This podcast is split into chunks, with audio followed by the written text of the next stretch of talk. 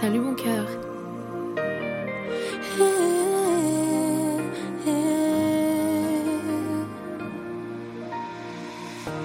Père, je l'ai rencontré avec tant de facilité et sans avoir prié.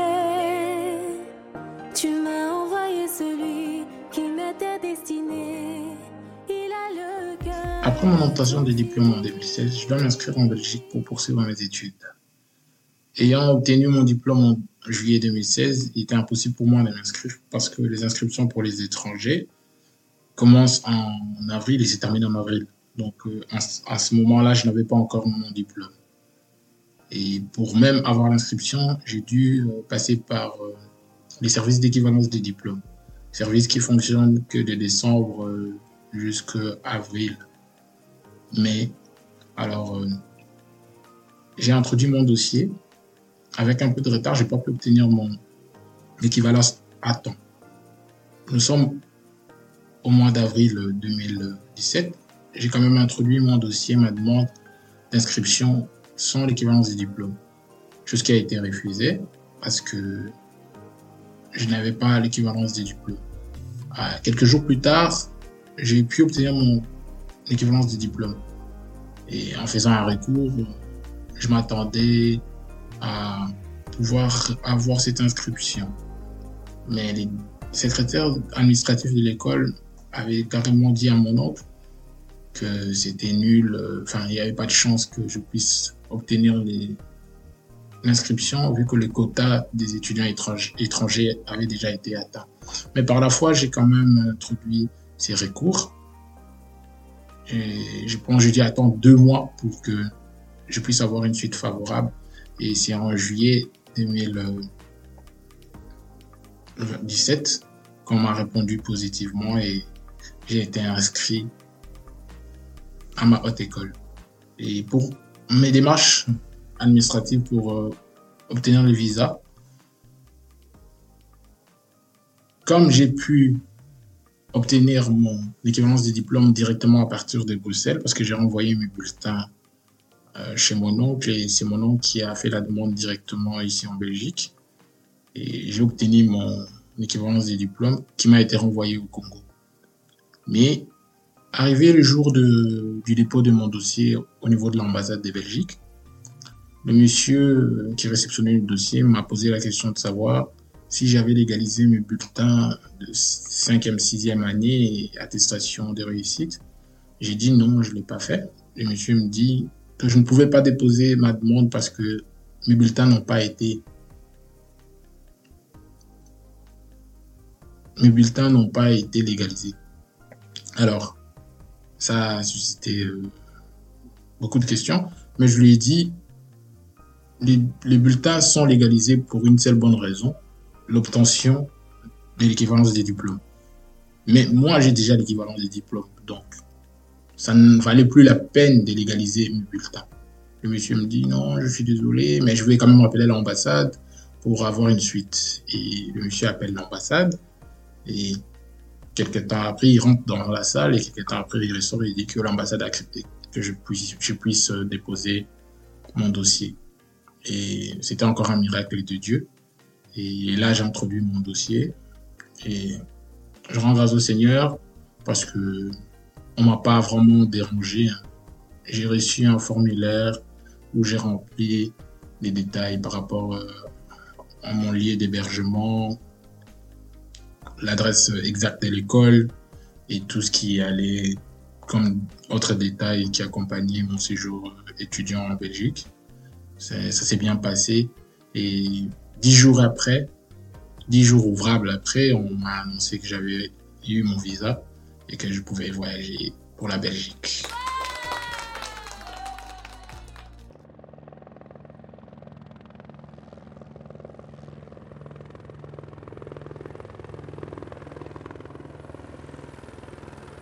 Les 10 septembre, j'arrive à Bruxelles. J'étais content, en même temps triste, parce que c'était pour moi euh, une première, que, une première fois de quitter ma famille restreinte. J'ai laissé mes parents, mes frères et sœurs. Je souligne que je suis le cadet d'une famille de cinq. je suis vraiment l'enfant le plus petit de tous, celui qu'on chouchoutait les plus. Je me retrouve du jour au lendemain loin de mes parents. C'était vraiment pas facile. Mais en même temps, je voulais vraiment atteindre ces objectifs de vie, étudier dans, cette haute école, l'EFEC, que je voulais vraiment, je m'attendais à des conditions euh, qui étaient bien et vraiment ça me motivait pour pouvoir euh, bien étudier. Après cela, j'arrive en, Belgique.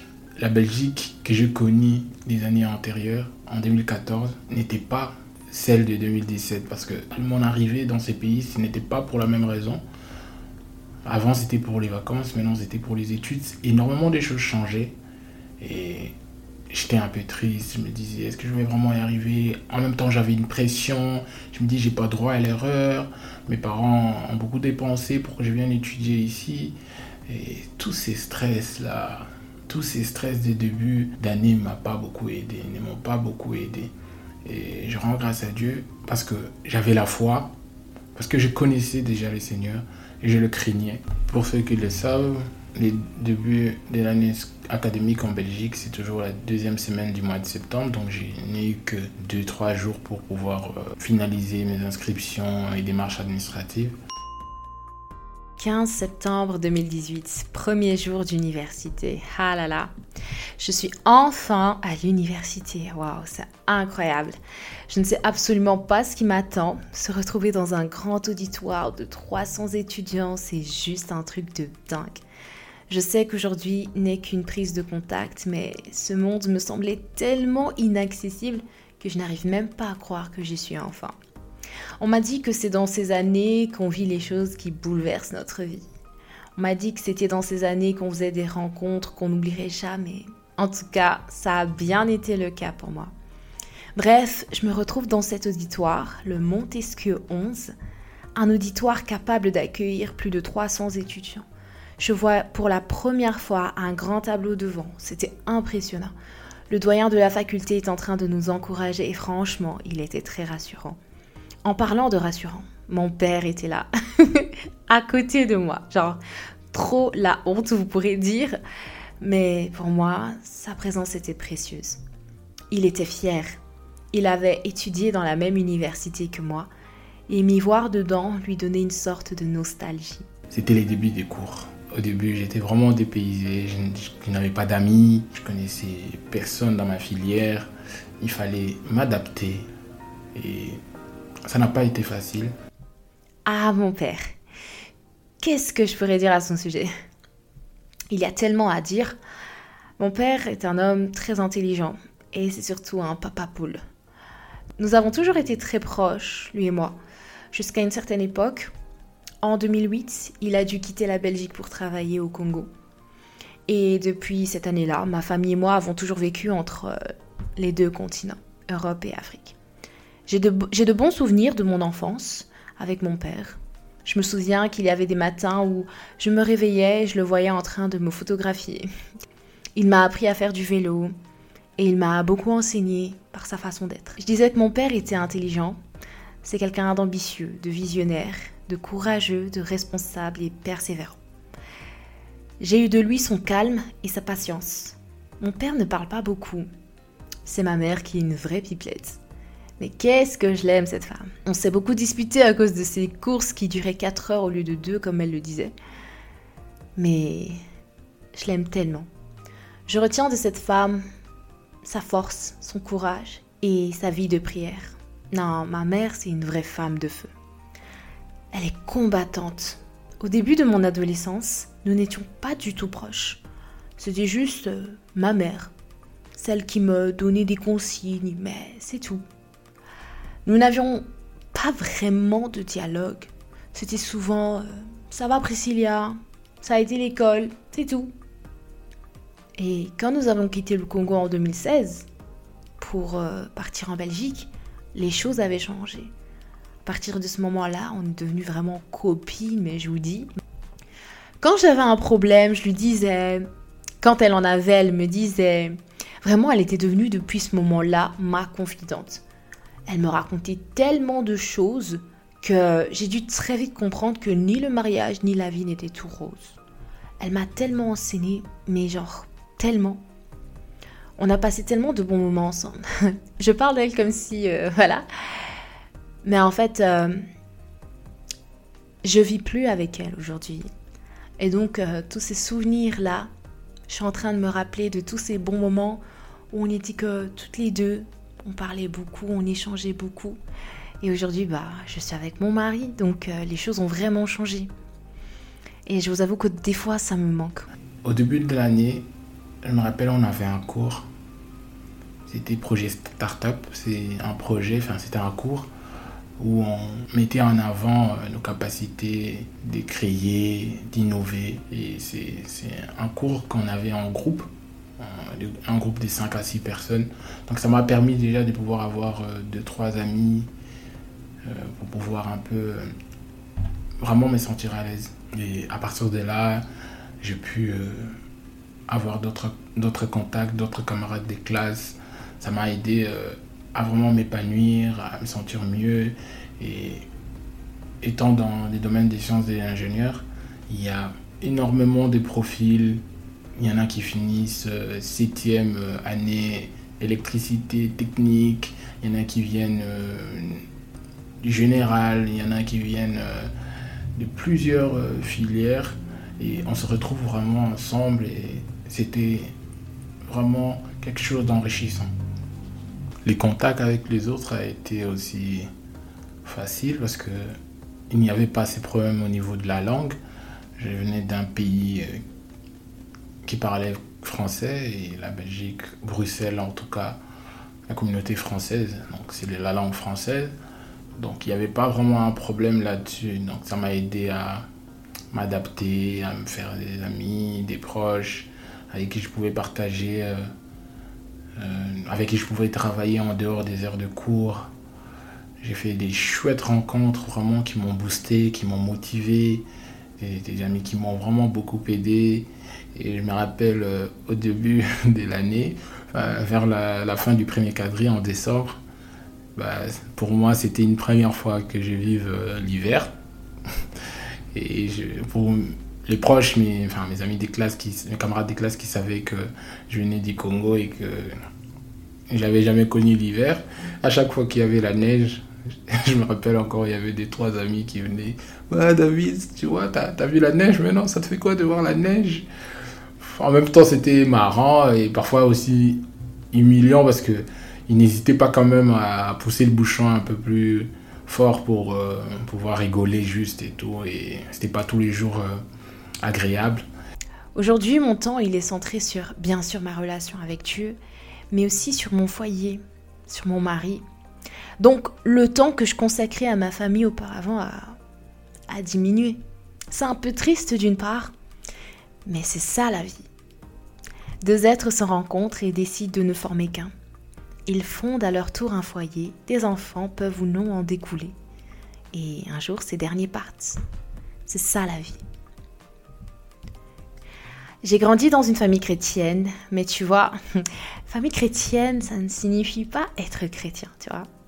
Genre, je connaissais des principes bibliques et tout, je connaissais Jésus, je croyais en lui comme étant mon Seigneur et mon Sauveur. Mais tu vois, il y avait quand même des choses... Enfin, il y avait quand même un mais. J'aimais Jésus et je faisais en sorte de bien faire les choses. Mais tu vois, des fois j'y arrivais, des fois aussi je n'y arrivais pas. Ça se trouve, tu es totalement en train de me comprendre parce que peut-être c'est ce que tu es en train de vivre. Tu viens d'une famille chrétienne, tes parents sont chrétiens, ta mère c'est une fervente euh, servante de Dieu, ton père c'est un fervent serviteur de Dieu et tout. Mais toi, tu es juste... Euh, voilà.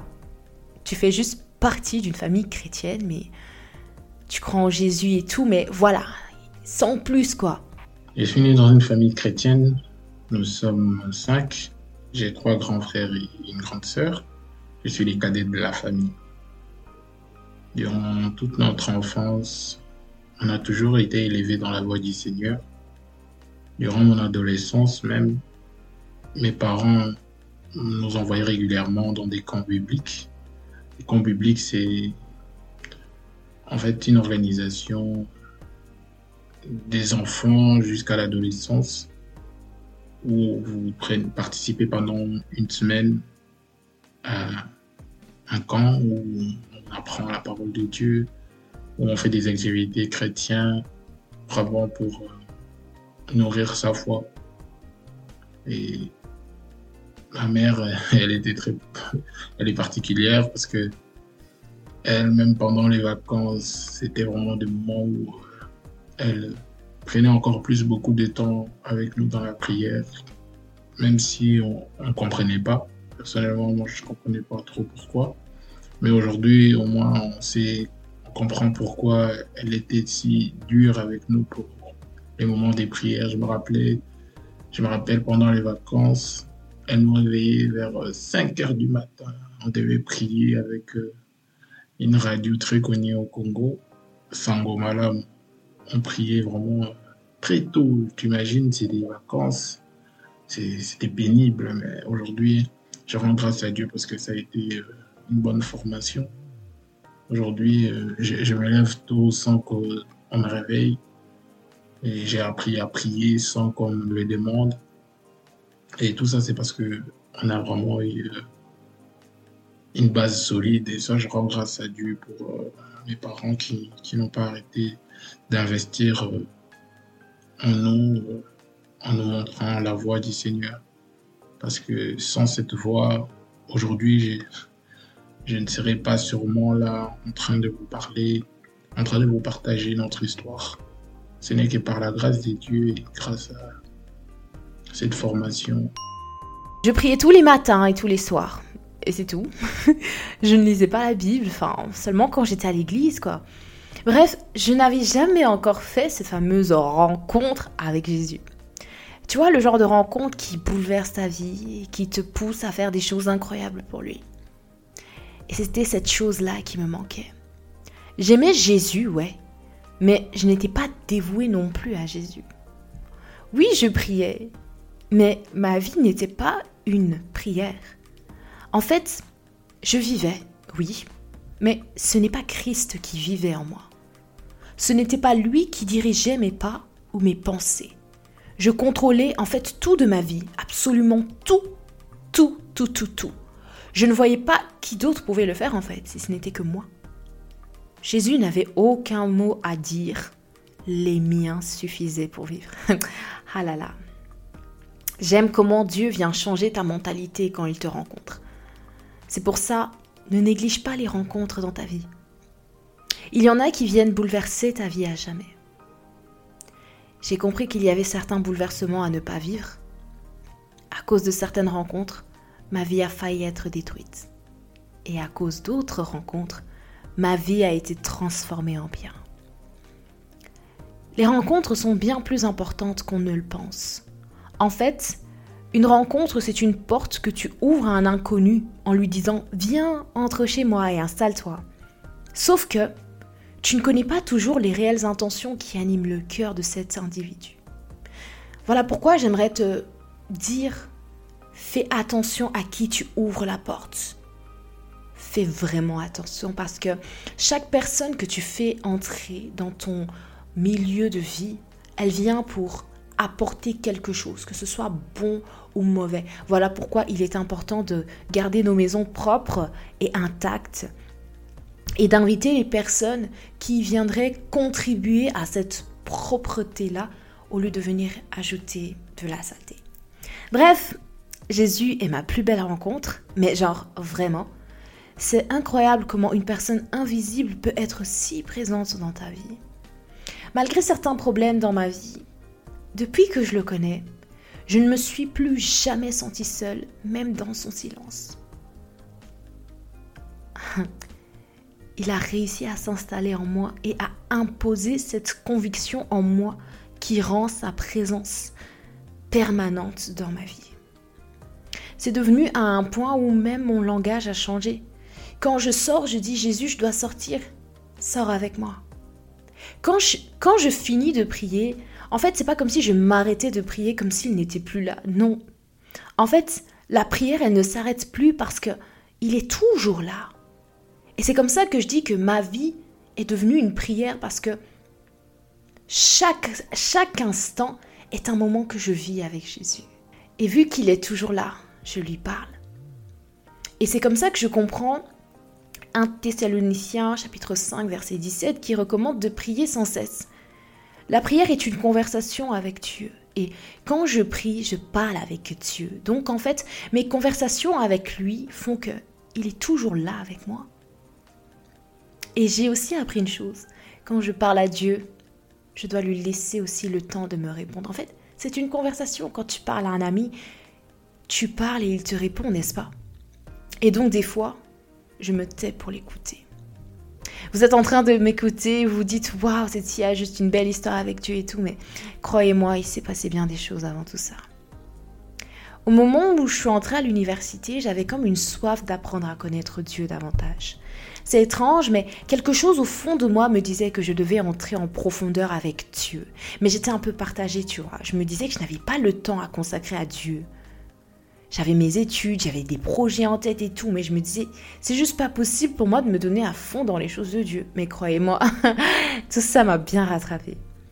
Quelques semaines avant la rentrée, une amie m'avait écrit au sujet d'un groupe, les élus de Dieu. Elle me disait que c'était un groupe WhatsApp qui réunissait plusieurs enfants de Dieu à partager la parole, la parole de Dieu. Et moi donc, je me suis dit, ouais, trop bien, je vais faire taire cette voix qui commençait à me mettre mal à l'aise en m'introduisant dans ce groupe pour commencer à partager la parole de Dieu et tout. Et ce serait un bon moyen pour moi, en fait, de, de me rapprocher de Dieu. Je disais des choses, mais en fait, mes actions prouvaient le contraire. Je disais de ma bouche que Dieu était ma priorité, mais aucun de mes actes ne montrait que Dieu était réellement cette priorité. Vous voyez, des fois, on a cette tendance à mettre comme God first, etc. Mais est-ce que Dieu est vraiment la priorité dans notre vie? Ça aussi, c'est une question qu'il faut se poser. Parce que moi, personnellement, je pouvais passer des heures et des heures à étudier. Mais pour prier, c'était jamais plus de cinq minutes. Et puis après, je disais que Dieu avait une place importante et prépondérante dans ma vie.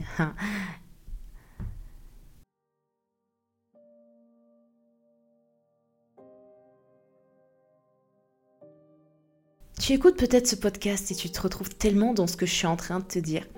Tu es dans cette phase où tu aimerais te rapprocher de Dieu, mais en même temps tu hésites. Tu te dis, ouais, mais c'est pour les adultes, je le ferai plus tard. Je n'ai pas le temps, etc. C'est pas un truc fait pour moi. Ouais, c'est fait pour les pauvres en fait, pour ceux qui ont des problèmes. Mais en fait, tu n'auras jamais le temps de te consacrer à Dieu. Si tu ne te décides pas de le faire aujourd'hui, en fait, tu n'auras jamais le temps. Aujourd'hui, c'est peut-être tes études qui consistent un peu un frein. Mais demain, ce sera peut-être le travail, ou bien la femme ou le mari, ou bien les enfants. En fait, il y aura toujours devant toi un obstacle qui t'empêchera de te rapprocher de Dieu. Mais en fait, tu dois surmonter cet obstacle. Parce que cet obstacle est un frein pour ton salut. On parle, on parle, on rigole, on rigole, hein, mais l'enfer, c'est réel. Et chaque jour passé loin de Dieu est un jour de plus qui nous rapproche vers la GN. Vivre avec Dieu m'a fait gagner bien plus que ce que j'ai perdu.